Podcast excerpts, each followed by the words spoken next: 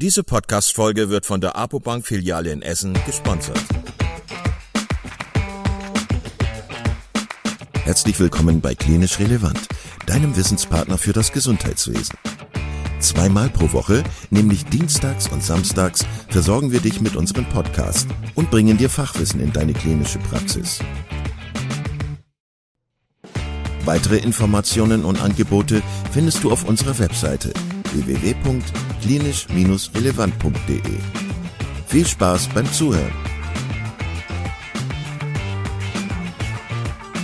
Heute mit Frau Dr. Janina Dehlen zum Thema Rückenschmerzen. Wann müssen wir genau hinschauen? Ja, dann herzlich willkommen zum Klinisch Relevant Podcast. Liebe Janina, du bist, du bist äh, Wiederholungstäterin. Ähm, gleich zum Anfang muss ich dir ein, äh, ein kleines ähm, ähm, Kompliment machen, denn dein Podcast zum äh, Schädel-Hirntrauma gehört zu den äh, bestgehörtesten Podcasts, die wir haben. Also das äh, hat anscheinend viele Leute interessiert, was du gesagt hast. Das freut mich. Ähm, und vollkommen zu Recht, weil ich finde, dass es ein sehr schön strukturierter äh, Podcast geworden ist. Und es ist ja auch ein häufiges Krankheitsbild, das so neurologisch tätige Menschen ähm, ähm, tangiert. Du bist Neurochirurgin in einer großen äh, Klinik in Köln und wir wollen heute sprechen über ein weiteres sehr häufiges Thema, äh, das auch du und ich äh, jeden Tag ähm, ja, so zu behandeln haben. Und zwar geht es um Rückenschmerzen. Ähm, du bist ja in deiner Tätigkeit eher so ganz am Ende sozusagen eigentlich äh, dann tätig, operativ möglicherweise. Ähm, aber ja, das sind ja eigentlich die wenigsten Patienten, die operiert werden müssen. Ja, genau. Ähm, aber dennoch äh, führt der Weg häufig beim ersten Schmerz, auch wenn er nur ganz kurz ist und ganz neu ist, schon in die Notaufnahme. Und dann haben wir auch Berührungspunkte mit den Rückenschmerzpatienten. Ja. Ich finde, das große Problem bei Rückenschmerzen ist ja, dass ähm, 90, 95 Prozent der Fälle ja banal sind. So ist es. Und ähm, dass die Gefahr natürlich dann auch ist, dass man vielleicht ähm, etwa, etwas nachlässig sein könnte äh, und das so ein bisschen äh, nicht so ernst nimmt. Und es gibt natürlich aber auch sehr dramatische Ursachen von Rückenschmerzen. Und das versuchen wir heute mal so ein bisschen auseinander zu klamüsern. Ja, genau, das finde ich auch ganz interessant. Also zum einen ist es ja aus Sicht der Patienten zu unterscheiden, ob es äh, eine Kleinigkeit ist, die ganz schnell vorbeigeht oder manchmal ist es ja sogar auch der erste Schmerz im Leben, der ganz fies ist, der die Leute dann so total verunsichert. Und ich glaube, das ist eine der wichtigsten Botschaften, die man in der Notaufnahme oder im Patientenkontakt vermitteln sollte. Bei 90 Prozent der Patienten wird sich das schnell in Wohlgefallen auflösen und da steckt dann auch nichts Schlimmes dahinter. Ähm, da hilft es, wenn man weiter körperlich aktiv ist und mal ein bisschen Schmerzmittel einnimmt. Ähm, und dann geht das auch wieder vorbei. Aber genau auf die wenigen verbleibenden Prozent, die dann doch was Schwerwiegenderes haben, was richtig Schwerwiegendes, sage ich mal, oder die dann doch letztendlich ein spezifisch zu behandelndes Krankheitsbild haben, die muss man, auf die muss man aufpassen, genau. Genau, also die muss man rausfischen. Du hast es gerade schon gesagt, es ist interessant oder wichtig, auch mal aus der Patientenperspektive da drauf zu schauen. Äh, und ich bin jemand, der auch mehrfach schon schwere, schwere Rückenschmerzen hatte. Insofern, ich kann das nachvollziehen, dass das schon äh, auch unangenehm sein kann. Mir war immer bewusst, dass das jetzt sicherlich nichts lebensbedrohliches ist, aber die Schmerzen können schäbig sein. Was würdest du sagen, wenn wir uns dem Ganzen nähern, was, was fragst du deine Patienten immer? Was ist im, Zusammenhang mit, mit den Rückenschmerzen, Lower Back Pain, äh, wenn wir jetzt um den lumbalen, äh, über den lumbalen Rückenschmerz sprechen, was, was sind da so Standardfragen, die du fragen würdest und die du für wichtig erachtest? Die allgemeinen Fragen, die man für jede Krankheit stellt, sind ja, wie lange hat der Patient diese Beschwerden? Gibt es einen Auslöser, an die sich der Patient erinnert? Werden die Beschwerden bei bestimmten Bewegungen schlimmer? Hatte er ähnliche Beschwerden auch in der Vorgeschichte schon mal? Und was hat er damals getan? Was hat er jetzt getan, was schon geholfen hat? Da kann man schon Sachen ableiten. Wichtig ist dann natürlich auch die Frage, haben Sie selbst bemerkt, dass sie etwas nicht mehr können? Haben sie das Gefühl, dass sie eine Schwäche haben? Haben sie das Gefühl, dass sie eine Gefühlsstörung haben oder eine Blasenmastdarmstörung haben? Da steigt man dann also schon so in die, in, geht man in den Übergang zur klinischen Untersuchung. Ähm, wichtig ist natürlich auch vor allem die medizinische Vorgeschichte. Also gibt es Erkrankungen, die äh, auf etwas Bösartigeres hinweisen, also tatsächlich ein Malignom oder haben wir einen immunsupprimierten Patienten vor uns. Da ist bei uns in der Neurochirurgie oder in der Wirbelsäulenchirurgie dann ähm, unter anderem auch die der IV-Drogenabusus relevant, weil das zu fiesen, fiesen Entzündungen in der Wirbelsäule führen kann. Und auch Wirbelsäulenpatienten ähm, können natürlich oder besser gesagt, auch gefäßchirurgische Patienten können sich mal als Wirbelsäulen-Rückenschmerzpatienten präsentieren. Das ist auch wichtig, das im Hinterkopf zu haben. Und ähm, für uns ist das Alter der Patientin oder des Patienten auch relevant zu wissen, äh, ist es ein sehr junger Mensch. Da äh, gibt es natürlich ganz andere Krankheitsbilder als dann im mittleren Alter und auch wieder im älteren Lebensalter, wo dann manchmal auch sogar ohne ein Trauma eine Fraktur auftreten kann, zum Beispiel bei Osteoporose. Also muss man recht breit gefächert denken. Da gibt es die sogenannten Red Flags, die ähm, immer wieder genannt werden, die ich jetzt so grob äh, einmal abgeklappert habe, die auch gut nachzulesen sind in der nationalen Versorgungsleitlinie unspezifischer Rückenschmerz oder Kreuzschmerz.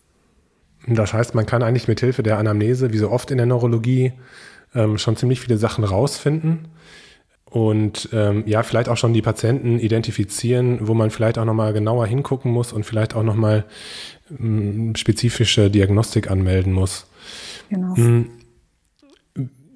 ich meine, die neurologische Untersuchung dürfte jedem geläufig sein. Ähm, trotzdem haben wir hier ein breites Spektrum an Menschen, die zuhören. Ähm, was würdest du sagen, was sind so, was sind so ähm, besonders wichtige Aspekte, wenn man jetzt einen Patienten untersucht ähm, mit, mit Rückenschmerz, der zu dir in die Notfallambulanz möglicherweise gekommen ist? Ich habe jetzt eben nicht erwähnt, die Frage ist natürlich auch, ist der Schmerz wirklich isoliert im Rücken oder ist es auch ein ausstrahlender Schmerz? Oh ja. Wenn es ein ausstrahlender Schmerz ist, muss man das dann unterscheiden in radikuläre Schmerzen oder pseudoradikuläre Schmerzen. Die radikulären Schmerzen sind dann die, die einer Nervenwurzel entsprechen, dementsprechend dann äh, ein Dermatom betreffen. Das äh, ist wahrscheinlich allen mehr oder minder bekannt, diese Zebrastreifen, die man sich auf den Beinen der Menschen vorstellt oder auch der Arme. Ähm, genau. Die neurologische und, oder klinische Untersuchung umfasst dann die Motorik und Sensibilität. Ich lasse die Patienten auch einmal aufstehen, äh, schaue, wie sich das gestaltet, ob die das alleine hinbekommen, lasse sie dann äh, auf die Fersen und Zehenspitzen sich stellen und das dann auch gerne wechselseitig, sodass sie nur auf einem Bein auf, der, auf den Zehenspitzen stehen, weil das ja doch äh, manchmal überdecken kann, sage ich mal. Ähm, je nachdem, wie sie laufen, kann man dann auch das Trendelenburg-Zeichen sehen und daraus was ableiten. Die Haut über dem Rücken sollte man sich auch immer differentialdiagnostisch noch anschauen, ähm, weil ja auch zum Beispiel ein äh, Herpes Zoster auch mal sehr starke lokale Rückenschmerzen machen kann. Ich prüfe, wenn ich dann schon die Haut vor mir sehe, auch den Druckschmerz. Also kann ich da über den Facettengelenken bestimmte Schmerzen auslösen? Ist das Iliosakralgelenk oder besser gesagt sind die Iliosakralgelenke druckschmerzhaft? Dann kann man auch noch den Vorlauf testen. Das sollte man sich einmal anschauen im Internet, äh, wenn man dazu Fragen hat. Man kann noch den axialen Kompressionsschmerz mit Ankündigung am besten prüfen. Das heißt, einmal den Patienten von oben auf die Schultern drücken. Wenn das dann weh tut, könnte das zum Beispiel ein Zeichen für eine Fraktur eines Wirbelkörpers sein. Und äh, in die gleiche Richtung geht der Fersenklopfschmerz. Die Frage nach äh, Blasenmastdarmstörung ist tatsächlich meistens doch eher eine Frage bei jetzt nur banalem Rückenschmerz. Ähm, da finde ich auch wichtig, äh, die Patienten zu fragen, oder den Patienten so ein bisschen eine Hilfe zu geben. Was bedeutet denn Blasenmastdarmstörung? Wenn sie dann sagen, ja, ich muss fünfmal in der Nacht auf Toilette gehen, dann ist das nicht die Blasenmastdarmstörung, die jetzt durch die Wirbelsäule verursacht ist, beziehungsweise durch die spinalen Nerven verursacht ist, sondern eine Blasenmastdarmstörung ähm, ist für uns relevant, wenn der Patient eine sogenannte Überlaufblase hat oder ähm, eine Stuhlinkontinenz hat. Und eine Reithosenhypästhesie oder Anästhesie ähm, ist auch relevant zu erfragen, wie fühlt sich das äh, im Anogenitalbereich an? Äh, ist das zum Beispiel einfach eine andere Berührung, wenn man Toilettenpapier benutzt? Das ist, ähm, das ist schwierig zu fragen und ähm, ich sag mal, auch ich finde jetzt die digitale rektale Untersuchung in dem Zusammenhang ist immer schwierig zu, zu interpretieren. Deswegen, ich finde die, die Frage an den Patienten, ob sich ähm, im, im ähm, Genitalbereich insgesamt die Haut anders anfühlt, äh, und natürlich die Frage, ob es zu einer Inkontinenz gekommen ist, das ist eigentlich, ähm, das ist eigentlich ausschlaggebend, oder? Was würdest du sagen? Ja, genau. Nur die Leute verstehen vielleicht manchmal die Frage nicht richtig. Deshalb ähm, so eine spezifische Frage äh, habe ich in einem anderen Podcast gehört und das gefiel mir ganz gut, das äh, so zu formulieren, weil sonst wenn man dann auch noch sagt, ja, Schambereich, dann ist das halt auch schambelastet und deshalb haben Leute Probleme, das äh, darüber zu reden, denke ich. Absolut. Ähm, abgesehen von der von der Reithosenanästhesie, von der du gerade gesprochen hast, oder Hypästhesie und von den Blasen- und Mastdarm-Entleerungsstörungen, ähm, was wären noch klinische Dinge, die dir, ähm, die dir auffallen würden oder die dir, die dir Sorgen bereiten würden? Eine Parese, eine Lähmung ist natürlich ähm, das, was den Patienten zum Teil selbst auch doch deutlich auffällt. Manchmal wundert man sich auch, dass sie mit einem Steppergang reinkommen und sagen, ja, ja, so laufe ich seit fünf Tagen. Ich mich auch nicht gewundert. Aber das ist das, wo ich dann ähm, doch, naja, hellhörig werde, ähm, aufmerksam werde. Ähm, dann ist natürlich tatsächlich das Alter dieser Lähmung relevant. Und ähm, da gibt's ja die äh, fünf Kraftgrade, äh, die man einteilen kann und äh, für uns relevant ist, oder relevant in Bezug auf eine Operation, um es so zu formulieren, sind dann äh, Paresen mit einem Kraftgrad kleiner gleich drei Fünftel. Reflexe sind ja auch wichtig, ähm, die zu prüfen. Das heißt, wenn ein Reflex im Seitenvergleich ausgefallen ist, dann ist das ja, kann das ja ein Schädigungszeichen sein, also so ein radikuläres Schädigungszeichen sein. Ähm, einen guten Tipp, den du gerade gegeben hast, ist, die Patienten aufstehen zu lassen, weil ich glaube, manchmal macht man den Fehler, dass man in der Notfallambulanz die Leute im Liegen untersucht und dann vielleicht gar nicht die Parese so richtig ähm, rausuntersuchen kann und ja, beim Laufen oder beim Zehen, beim, beim Fersengang oder Zehenspitzengang oder so, dann kann man dann doch nochmal besser ähm, bestimmte Paresesituationen erkennen. Ähm, lass uns mal kurz innehalten. Ähm, angenommen, der Patient hätte jetzt eigentlich eine das heißt eigentlich, der Patient hätte jetzt eine unauffällige neurologische Untersuchung, der hat banale Rückenschmerzen, also die sind nicht ausstrahlend, muten jetzt nicht radikulär an. Ähm, der Patient ist aber trotzdem sehr, sehr besorgt und sehr schmerzgeplagt. Keine Red Flags, die jetzt so ähm, aufgeleuchtet sind für uns. Was macht man mit den, mit den Leuten? Also das äh, ist doch, glaube ich, manchmal eine Herausforderung in der Notfallambulanz, oder? Ja, tatsächlich. Ähm, das Wichtigste ist, den Menschen klar zu machen, wenn man jetzt die Red Flags erstmal ausgeschlossen hat, ähm, dass das eine Volkskrankheit ist, die aber gut zu behandeln ist. Dann äh, geht es auch noch darum, wahrzunehmen, was vielleicht auch dazu führt, dass so ein Rückenschmerz, der ja eigentlich banal ist, chronifizieren könnte. Und da gilt es, das zu verhindern. Das heißt, dem Patienten klar machen, dass er eigentlich ein äh, gut behandelbares Krankheits Bild hat, das sich mit Schmerztherapie, aber vor allem auch mit Mobilisation gut behandeln lässt. Ich finde es auch wichtig, wenn der Patient in der Notaufnahme sitzt und wirklich ähm, starke Schmerzen hat, dem in dem Moment gute Schmerzmittel zu geben, aber auch klar zu machen, dass es nicht darum geht, dass in dem Moment die Schmerzen ganz verschwinden, sondern es geht darum, in der Notaufnahme sollen die Schmerzen so erträglich sein, dass der Patient denkt, er kommt damit zurecht in den kommenden Tagen und er kann sich auch mobilisieren. Das Schlimmste ist, sich dann einfach ins Bett zu legen für drei Tage, weil dadurch werden die Rückenschmerzen zwar vielleicht kurzfristig ein bisschen besser, weil es warm und gemütlich ist, aber äh, die Ursache oder sagen wir die, die, die Verspannung, die ja doch manchmal dazu beiträgt, wird zum Beispiel nicht gelindert.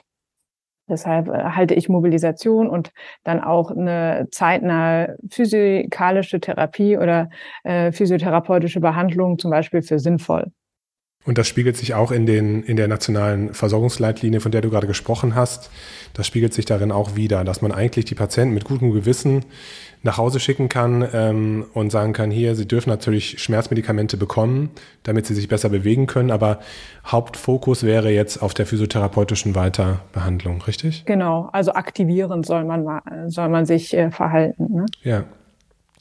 In meiner Erfahrung, also ich unterstütze das total, was was du sagst und was in der Leitlinie ähm, steht. Aber in meiner Erfahrung ist zum Beispiel, gibt es immer wieder so kleine, kleine ähm, Hürden, die sich dann ergeben, weil die Patienten ähm, ambulant keinen Termin bekommen zur Physiotherapie. Das ist ganz schwierig jetzt hier bei mir in der Region zum Beispiel auch. Äh, da muss man sehr viele Leute anrufen, bis man dann einen Termin bekommt. Und klar, es gibt natürlich auch Patienten, die ähm, ja, die viele Risikofaktoren mitbringen, ähm, warum sie eben Rückenschmerzen haben, also Übergewicht, ähm, äh, in, in Sport, Unsportlichkeit, sage ich jetzt einfach mal, eine Bewegungsmangel äh, und so weiter und so weiter. Das kann natürlich auch berufliche Aspekte haben, jemand, der viel körperlich arbeitet. Ähm, und da ist es natürlich auch manchmal schwer, ähm, da überhaupt eine dauerhafte Lösung hinzubekommen. Aber ähm, ja, genau. Also da geht's dann halt auch darum, erstmal, äh, wenn das eine dauerhafte ein dauerhafter Rückenschmerz ist, dann sind wir ja nicht mehr in der Akutsituation. Dann ist es ja schon der chronische Rückenschmerz. Und genau das gilt es ja initial zu verhindern. Ähm, für die initiale Situation. Ich habe das jetzt eben gesagt, dass Physiotherapie auf jeden Fall sehr gut ist. Aber ich glaube, vielen Patienten sollte man auch sagen, versuchen Sie es mit einem Spaziergang zum Beispiel. Ja, also ähm, die, die auch niedrigschwellige Mobilisierung ist da wichtig. Und ähm, es gibt im Internet sehr viel Humbug, aber auch sehr viel hilfreiche Sachen und durchaus, äh, soweit ich das weiß, von vielen Krankenkassen zum Beispiel ein sehr niedrigschwelliges Online-Angebot, was ähm, Online-Rückenschule oder auch Rückenfit-Kurse angeht zum Beispiel, sowas. Ne? Und äh, das kann äh, Patienten natürlich helfen. Das ist gut, dass du das ansprichst, weil das ist eigentlich immer so meine ähm, Optimalvorstellung, der Patient, der sich selber helfen kann. Ähm, wenn ich jetzt sage, hey, der Physiotherapeut, der hilft Ihnen, so, dann ist das so ein bisschen so dieses Wegschieben. Und der Physiotherapeut, ja, der sieht, wenn er, wenn er Glück hat, dann sieht er den Patienten zweimal in der Woche und das heißt, dass der Patient aber einen Großteil der Zeit alleine ist mit, seiner, mit seinen Beschwerden. Deswegen finde ich das sehr gut, was du gerade sagst.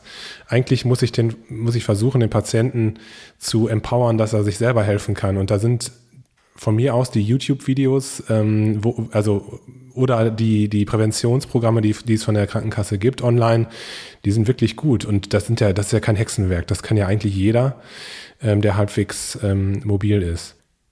Okay, lass uns rübergehen zu den ähm, schlimmen Rückenschmerzen.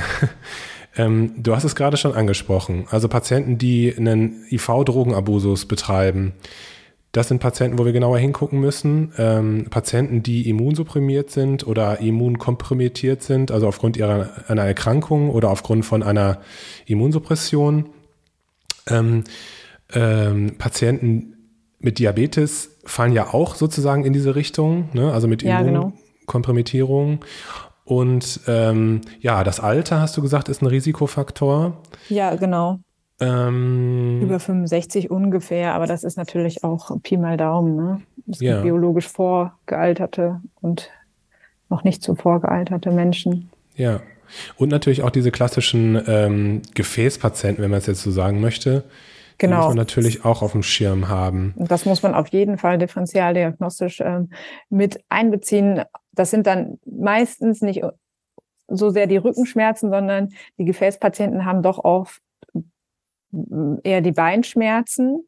Ne, die Claudicatio zum Beispiel, die kennt man ja die Neurochirurgen denken bei Claudicatio immer an die Claudicatio spinalis, aber eigentlich ist die vaskuläre Claudicatio ja doch äh, vorwiegend.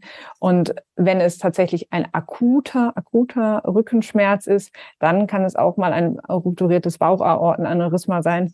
Das habe ich jetzt noch nicht gesehen, aber dazu gibt es leider genügend Fallbeschreibungen. Weißt du das, ähm, was die, also das sind ja dann auch so, so gürtelförmige Schmerzen, die so ein ähm, Bauchaortenaneurysma machen kann, oder? So, die so ein bisschen in den Bauch und in die Flanken strahlen?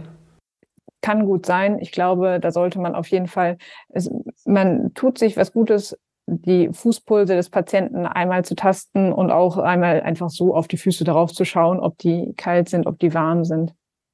Habe ich noch irgendeine Patientengruppe vergessen jetzt gerade, als ich gesagt habe, das sind Patienten, wo man genau hinschauen muss, jetzt abgesehen ja, von. Ja, Malignome noch. Ah ja, genau. Also, ähm, ja, klar. Genau, Tumorerkrankungen. Also äh, leider metastasieren viele Malignome, also Mama-CA, Prostata-CA, Bronchialkarzinom, Prost äh, metastasiert unschön, naja, in die Wirbelsäule hinein und äh, kann dann manchmal wirklich auch nur Rückenschmerzen machen. Mhm. Ähm, häufig genug sehen wir die Patienten leider auch, wenn es dann zu einer Kompression des Rückenmarks kommt und mit einer Symptomatik durch diese Rückenmarks- oder nervale Kompression. Aber in den Anfangsstadien ist es doch häufig nur ein sehr starker Schmerz. Gibt es eigentlich ähm, einen, einen, tollen Merkspruch, der dir einfällt oder so eine, ähm, nee, du hast so Gesichtskirmes auf einmal. Ich meine, in dem Podcast, den, den du mir empfohlen hast, auch zu dem Lower Back Pain, da war so, da war so eine, da war so eine Merk, so ein Merkdings, also zumindest. Den liefern wir noch nach. Den liefern wir noch nach. Wir denken uns einfach selber einen aus. ähm, wollen wir die, die Gruppen, die wir jetzt gerade angesprochen haben, wollen wir die nochmal kurz so ein bisschen durchdeklinieren? Können wir machen. Weil, ähm, weil ich glaube, diese, diese unterschiedlichen Gruppen haben ja auch Besonderheiten, was jetzt die weiterführende Diagnostik betrifft. Ähm, wenn wir zum Beispiel mal mit den EV-Drogenpatienten an, äh, anfangen, wo, woran muss man unbedingt denken, wenn man diese Patienten mit Rückenschmerzen hat? Also was könnte so der Klassik Klassiker sein? Eine Spondylodiszitis, also eine Infektion der Bandscheiben und dann der anschließenden Wirbelkörper. Das kann halt auch dann ein äh, intraspinales MPM verursachen mit einer Kompression der nervalen Strukturen, sodass sie dann auch tatsächlich ähm, neurologische Ausfälle dadurch haben. Bieten die noch irgendwelche anderen klinischen äh, Auffälligkeiten? Haben die Fieber zum Beispiel oder? Die sind äh, sehr weit gestreut. Also manche haben Fieber, manche haben Entzündungszeichen. Ähm, man muss dann schauen, ob die irgendwo auch offene Stellen haben, zum Beispiel. Ähm, das ist insgesamt, wenn man dann letztendlich manchmal findet man ja auch erst die Spondylodiszitis und findet danach raus, was der Patient hatte. Dann muss man auf die Fokussuche sich machen. Ähm, manchmal ist das ganz einfach und man findet es direkt, aber oft genug findet man bei der Spondylodiszitis zum Beispiel gar nicht ähm, den, die Eintrittspforte. Da hast du gerade einen wichtigen Aspekt aber gesagt. Ähm, bei dem banalen Rückenschmerzpatienten, der jetzt keine wesentlichen Vorerkrankungen hat, der jetzt nicht besonders alt ist und so weiter, würde man ja eigentlich kein Labor abnehmen, oder? Eigentlich äh, primär nicht. Genau. Aber bei einem Patienten, wo du dann die Anamnese hast mit dem Drogenabusus, würde das sicherlich Sinn machen, richtig? Genau, ja. Auch bei allen Immunsupprimierten, wie gesagt, um zu schauen, ähm, ob da vielleicht doch eine Spondylodiszitis ursächlich ist, da ähm, muss man auch ein Labor machen. Also so bei, sobald die Red Flags angehen, sage ich mal, so empfiehlt es sich, ein Labor zu machen. Und das heißt, man guckt nach CRP, nach Leukozytose? Zum Beispiel, ja, genau. Und BSG? Neurochirurgen schauen keine BSG an.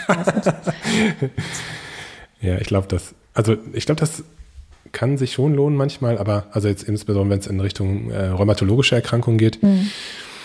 Aber CRP und Leukos natürlich auf jeden Fall. Mm, und dann, wenn das auch auffällig wäre, CRP und Leukos, was würdest du dann für eine Diagnostik machen, wenn die Patienten auch noch neurologische Ausfallserscheinungen haben? Bei neurologischen Ausfallsentscheidungen ist immer die Frage, wie lange sie bestehen, wie hochgradig sie sind. Ähm, in der Akutsituation kann man über ein CT nachdenken, um dann zu sehen, ob tatsächlich etwas destruiert ist, knöchern. Ähm, ein großes intraspinales MPM würde man da gegebenenfalls auch sehen können. Aber sonst ist ein MRT natürlich immer das Mittel der Wahl. Ähm, da ist dann relevant, welche Dringlichkeit, sage ich mal, äh, sich aus der Schwere der Erkrankung und dem zeitlichen Verlauf ergibt. Und ein CT, wenn das jetzt negativ wäre, schließt das auch nicht aus, richtig? Nein. Ja. Das heißt, sie müsste wahrscheinlich dann doch noch eine MRT hinterher schieben. Also äh, letztendlich sollte man den Patienten, wenn man die Kapazität hat, beziehungsweise nicht, wenn man die Kapazität hat, man muss ihn aufnehmen, ähm, so einen Patienten ähm, und sollte dann in Abhängigkeit vom CRP überlegen, ob man gegebenenfalls auch schon eine antibiotische Behandlung startet. Das ist natürlich vom klinischen Zustand des Patienten abhängig, äh, ob er Fieber hat oder nicht. Und bevor man allerdings eine antibiotische Behandlung startet, sollte man dann auf jeden Fall mindestens Blutkulturen abnehmen. Und ähm, am liebsten hätte man natürlich dann auch schon vorher eine ja, bioptische Sicherung äh, des äh, verursachenden Herdes. Und das sind wahrscheinlich Staph aureus Keime, richtig? Meist. Meistens, ja. Und angenommen, das wäre jetzt ein ausgedehnter Befund und ähm, da, da gibt es ein intraspinales Empyem und so weiter, muss man das operativ sanieren auch oder reicht da die antibiotische Therapie? Wenn äh, es doch tatsächlich neurokompressiv ist, sollte man das operieren. Mhm. Ähm, sonst reicht je nach Ausmaß auch nur eine antibiotische Behandlung, die langwierig heißt, ist, langwierig intravenös. Monate, ne? Ja. Ja, ein bis zwei. Das heißt, man eröffnet die, das, die, die Räume und, und spült das aus oder wie, wie wird das genau. operiert? Ja. ja, also eine lumbale oder meistens ja lumbal, die Kompression, interlaminäre Fensterung und dann ähm, eine Nukleotomie meistens oder halt also eine Entfernung des entzündlichen Materials, genau. Mhm. Je nachdem okay. muss man auch manchmal eine Stabilisierung machen, ähm, weil manchmal sowas ja auch durch, also durch die Bewegung, die im Segment ist, sozusagen am Leben gehalten wird. Diabetespatientinnen ähm, sind ja auch prädestiniert, so ein bisschen in die Richtung ähm, Spondylodiszitis zu gehen, richtig? Ja, ja, aufgrund der durch schlecht eingestellten Diabetes sich ergebende Immunkompression, genau. Das heißt, man würde bei einem Patienten, wo man das Gefühl hat, oh, da ist mit dem Diabetes, der ist nicht gut eingestellt, ähm, würde man bei Rückenschmerzen möglicherweise auch ein Labor abnehmen und ja. ähm, nach Entzündungszeichen gucken. Ja die Patienten mit, mit Gefäß, also mit, mit Gefäßpathologien beziehungsweise mit, mit Verdacht auf ähm, Bauchaortenaneurysma, Gefäßveränderungen, ähm, hattest du gerade schon angesprochen. Da würde man halt auch schauen ähm, nach dem ja, nach den Fußpulsen zum Beispiel, möglicherweise auch dann äh, einen entsprechenden Kollegen hinzuziehen. Gibt es da Laborparameter, die man vielleicht, die da sinnvoll wären? Wenn die CK dann zum Beispiel sehr hoch ist, kann das äh, auf eine Ischämie hindeuten, die dann ähm, genau sich in der CK niederspiegelt und damit dann natürlich auch wieder die Niere schädigt. Und die, wenn man an den Gefäßpatienten denkt, lohnt es sich ohnehin, ein Labor zu machen, um dann zu schauen, wie das Krea ist, weil man möchte dann ja meistens eine Bildgebung mit Kontrastmitteln machen und da möchten die Radiologen zu Recht das, äh, das Krea wissen und häufig auch das TSH. Guter Tipp. Ähm, ein Tumorpatient, der mit Rückenschmerzen zu uns kommt, ähm, wahrscheinlich wird man ja irgendeine Form von Bildgebung brauchen, wenn man das Gefühl hat, äh, dass das könnte dahinter stecken, dass eine äh, Metastasierung ähm, in der Wirbelsäule vorliegt. Wie verfahrt ihr da mit der Bildgebung? Also welche Form der Bildgebung ähm, möchtet ihr gerne haben? Reicht da manchmal auch ein natives Röntgen oder ist das gar nicht mehr so Teil des, des klinischen Ablaufes so in der Notfallambulanz? In der Notfallambulanz ist ein Röntgenbild schnell geschossen, aber meistens nicht so aussagekräftig, wie man sich das wünschen würde. Ähm, denn man braucht wenn man dann den Verdacht doch tatsächlich auf ähm, eine Wirbelkörpermetastase hat, braucht man dann eine CT- und MRT-Bildgebung.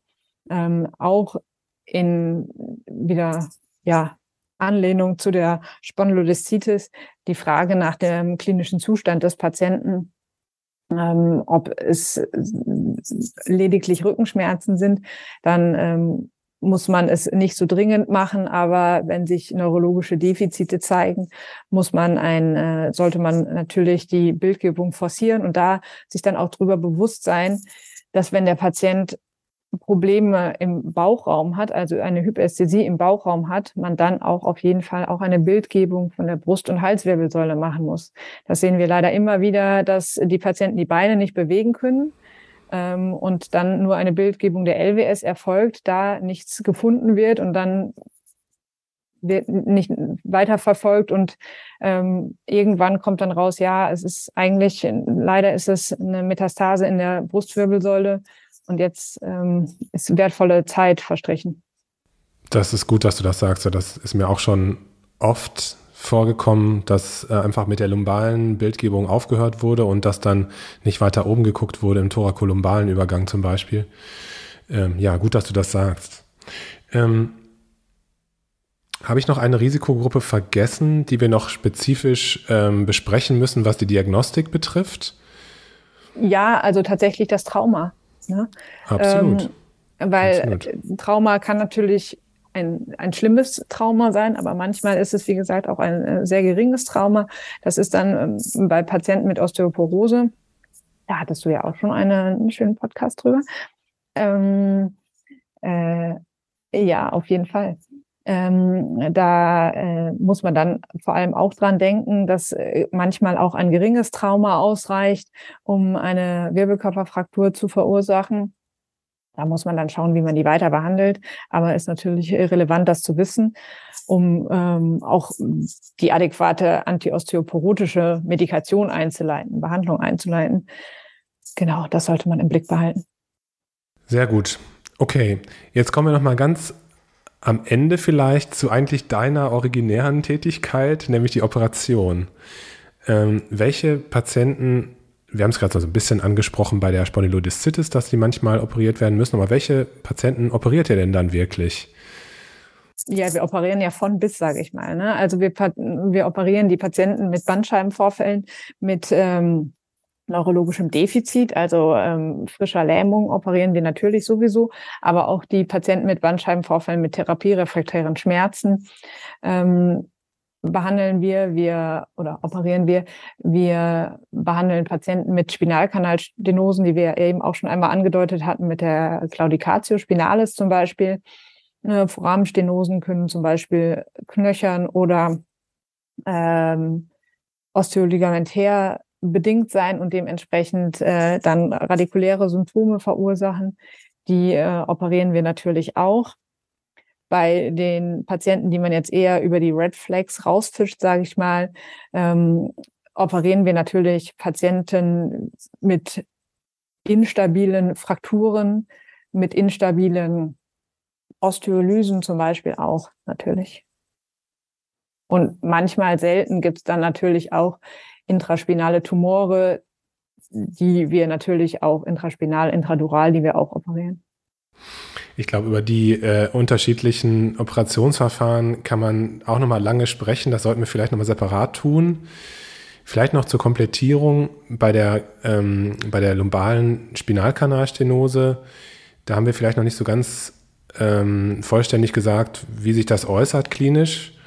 Ähm, genau, du hast es gesagt, die Claudicatio spinalis, das sind Patienten, die insbesondere unter Belastung immer, immer stärkere Schmerzen bekommen, die auch so ein bisschen, also aus meiner Erfahrung jedenfalls, äh, immer so ein bisschen in die Oberschenkel und Gesäß und, und so weiter ausstrahlen und die dann halt stehen bleiben genau. müssen und dann wieder weitergehen. Was sind so sonst ähm, Symptome von der lumbalen Spinalkanalstenose? Wie kann man da vielleicht auf die Schliche kommen? Die sind manchmal auch unspezifisch mit Rückenschmerzen, äh, aber vor allem tatsächlich die, äh, die Beinschmerzen sind das häufigste für uns. Ja, die belastungsabhängigen Beinschmerzen. Genau, die belastungsabhängigen ja. Beinschmerzen. Okay.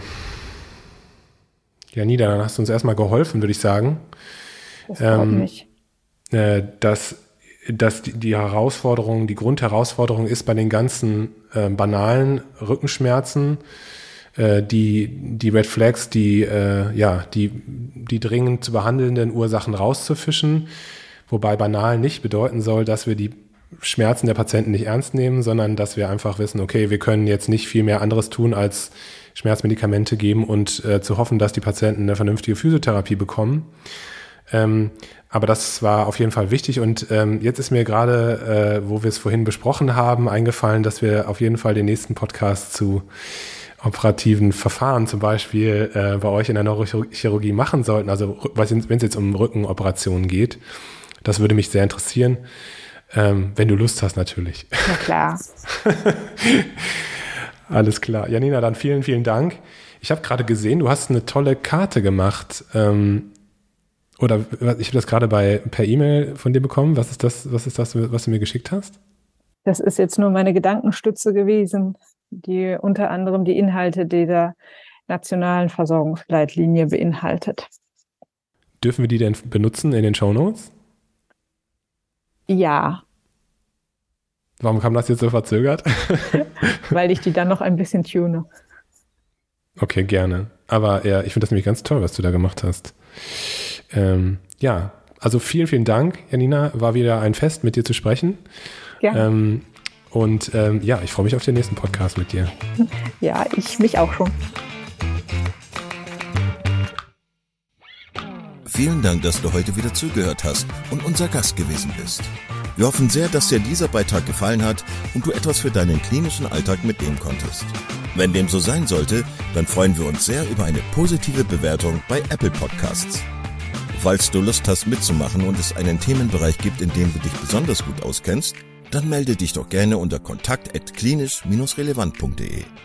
Gleiches gilt, wenn du Themenvorschläge oder konstruktive Kritik für uns hast. An dieser Stelle auch der Hinweis auf unseren Newsletter, den du unter www.klinisch-relevant.de abonnieren kannst und der dich immer auf dem Laufenden hält. Wenn du dich für unseren Newsletter einträgst, bekommst du einen 5-Euro-Gutschein, mit dem du in unserer Fortbildungsakademie einkaufen kannst. Wir wünschen dir jetzt bis zum nächsten Mal eine gute Zeit und freuen uns, wenn du bald wieder einschaltest. Pass auf dich auf, bleib gesund. Bis zum nächsten Mal. Ciao.